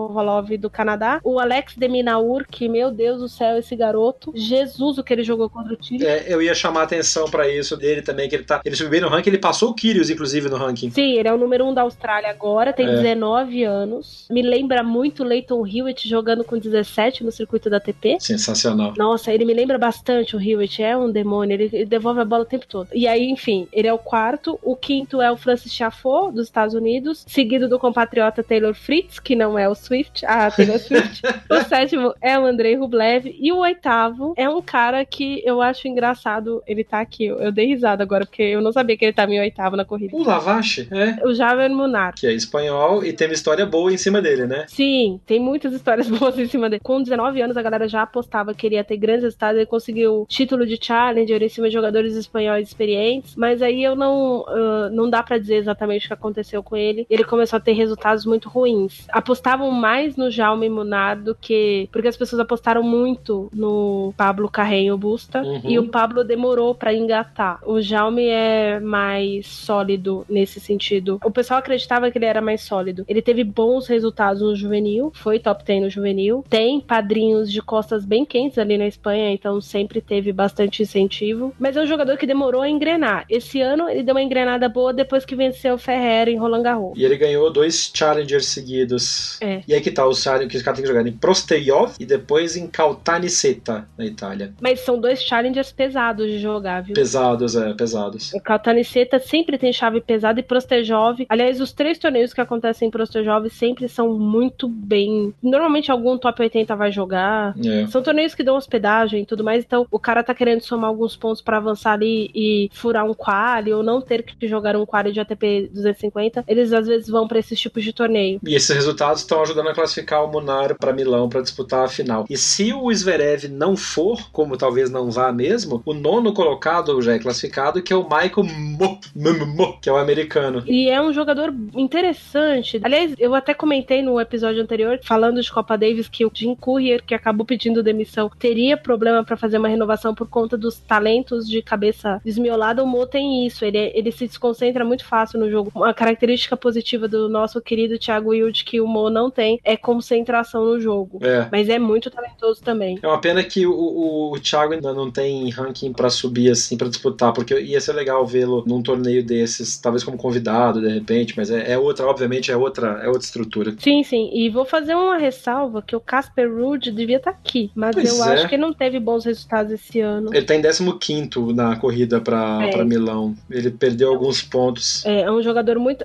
Aliás, o que tá 13 terceiro é outro jogador extremamente talentoso, que é o Félix Alger Aliassime. É. O moleque tem 18 anos, cara. O canadense. É, ele joga demais. Que também ficou meio, até ficou meio um pouco ofuscado pelo Shapovalov, mas eh, eles fizeram um, um jogo entre eles muito bacana no Masters 1000 do Canadá, em que ele até acabou caindo para emoção e não conseguiu completar o jogo, né? O, o Geolissam. Ele é canadense-francês, ele é do Quebec. E jogando com o Shapovalov em casa, abandonou o jogo no meio porque sucumbiu à pressão, né? Claramente ele sentiu, ele não conseguiu terminar porque teve um, um breakdown emocional. E tava com um problema do, do coração, que ele tem um problema de Arritmia. congênito, né, de arritmia, e parecia que estava sentindo, e aí nem era aquilo, na verdade, descobriu depois que foi mais mesmo um, um breakdown emocional, mas é um baita talento pro futuro também. Sim, e o décimo da corrida é um jogador que ninguém falou nele, que é o Lloyd Harris. É sul-africano. Tem um jogo interessantíssimo também. Joga muito bem na rede. Não sei se é por formação para ser duplista, mas é um jogador tático interessante também de ver jogar, viu? Bacana. De novo, para quem tá ouvindo esses nomes todos que a Nani tá falando, que a gente tá comentando e não sabe aonde vê-los, o site da ATP transmite alguns dos torneios Challenger que rodam pelo mundo. O link tá na matéria lá no, no- na home do Backhand na Paralela, é bhnaparalela.com.br. Acessa lá e dá uma olhada que a gente vai colocar o link para você ter a chance de assistir alguns desses jogadores em ação de graça, direto no seu computador, ou no seu tablet, no seu iPhone, no seu Android, nas transmissões dos torneios Challenger que acontecem pelo mundo e que a ATP disponibiliza o sinal. É uma baita oportunidade de conhecer o que está vindo por aí no tênis e não só o que as grandes redes transmitem, os grandes lãs e os Masters 1000. Tem muito tênis bom acontecendo por aí e um dos nossos desafios aqui no Backhand da Paralela é exatamente trazer para vocês informações sobre esses jogadores, contar um pouco mais para que você possa acompanhar e possa saber mais sobre isso. Uma coisa que o Léo falou, o Léo Radiofobia, falou no podcast Radiofobia, do qual a gente participou, é que um dos grandes segredos de um bom podcast é quando as pessoas que fazem gostam e entendem do que estão falando. A gente pode até não entender muito, não, mas a gente gosta pra caramba, né, Nani? Sim. Entender, a gente não entende nem a gente, quanto mais eles, né? Mas gostar, a gente gosta muito, gente. A gente faz outra pausa agora e volta com a sessão do correio, dos correios, de quem escreveu pra gente depois do primeiro episódio. Esse é o Backhand na Paralela.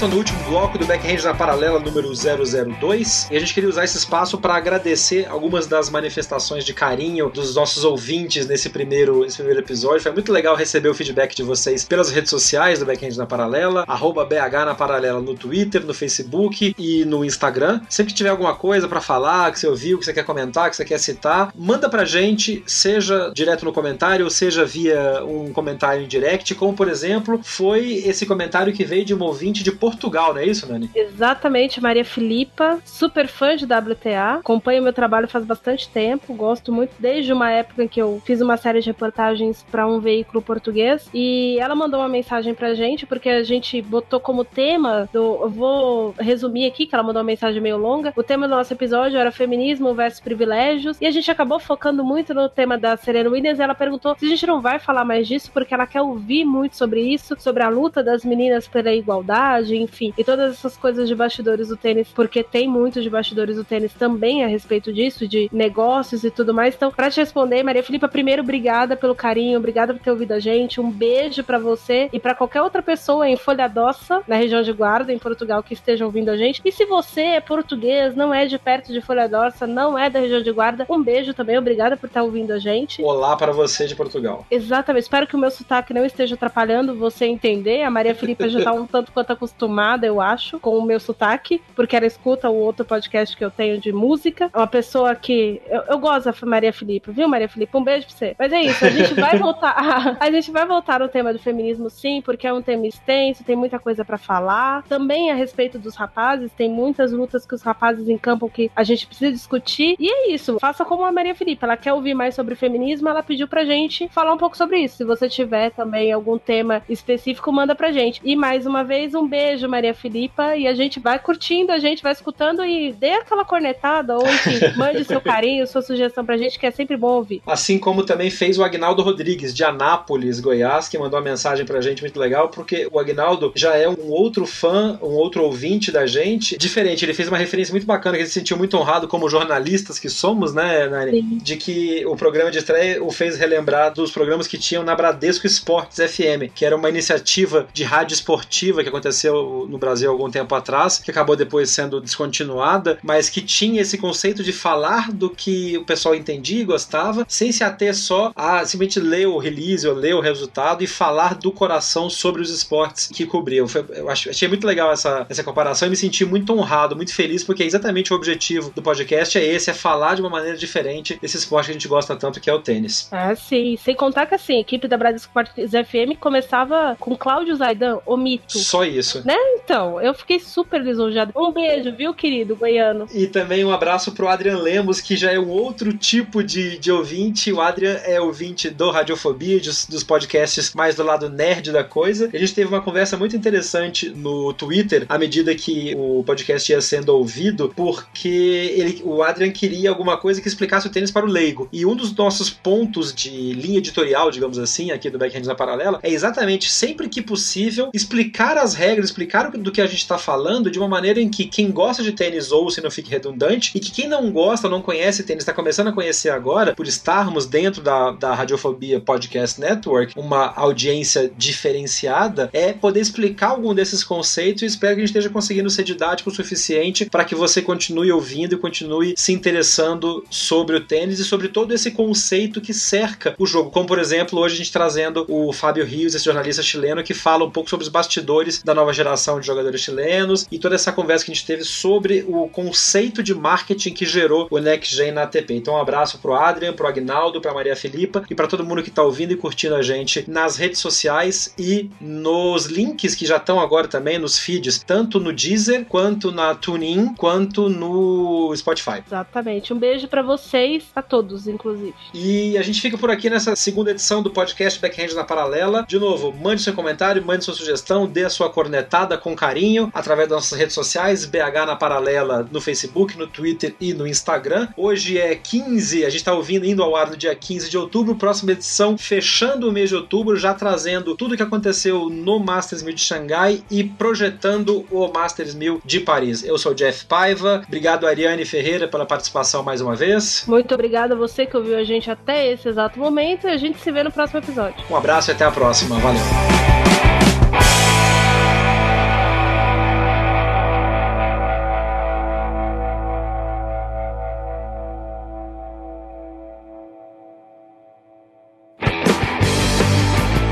Termina aqui mais uma edição do Backhand na Paralela. Mande seu comentário ou sua sugestão de pauta pelas nossas redes sociais. BH na Paralela, no Twitter, Facebook e Instagram. Até o próximo episódio.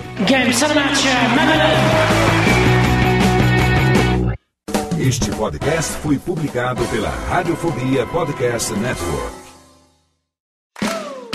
Olá, eu sou Léo Lopes e quero convidar você a ouvir o Pod Notícias, a sua dose semanal de informação sobre o mercado de podcasts no Brasil e no mundo. Um podcast curtinho de 15 minutos com o resumo de tudo que acontece nesse universo do podcast que cresce a cada dia e que chega até você toda segunda-feira às 7 horas da manhã no seu agregador de podcast preferido e também no YouTube. Acesse agora em podnoticias.com.br.